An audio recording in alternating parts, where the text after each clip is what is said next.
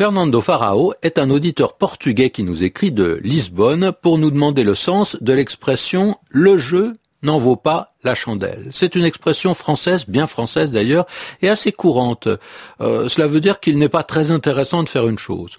Ce qu'on peut y gagner, bah, c'est pas assez, intéressant, justement. Surtout si on pense à tout ce qu'on va risquer, ou euh, si on pense à tout le temps, à tout le travail que ça va demander. Pour utiliser d'autres mots, le jeu n'en vaut pas la chandelle, ça signifie ça ne vaut pas la peine. Ça ne vaut pas le coup. Ça ne vaut pas la peine au sens propre. Hein. Ça ne vaut pas, ça ne mérite pas toute la peine qu'on prend pour faire ceci. Un exemple, oh, partir euh, en vacances en semaine pour avoir une réduction euh, sur le billet de train, bah, c'est moins cher. Seulement ça oblige à prendre un jour de congé en plus, les enfants vont manquer euh, l'école, tout ça c'est bien compliqué. Décidément, le jeu n'en vaut pas la chandelle.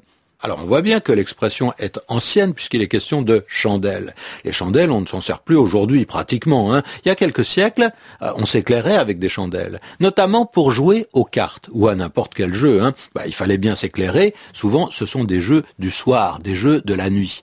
Alors on s'éclairait à la chandelle. Une chandelle, ce n'est pas exactement une bougie, ça éclaire moins bien que la bougie, ça fait plus de fumée. Euh, la bougie, c'était un genre de chandelle de luxe. Hein. Mais même si la chandelle n'est pas trop chère, il faut même l'acheter. Donc euh, on va la brûler si ça vaut la peine d'y voir clair.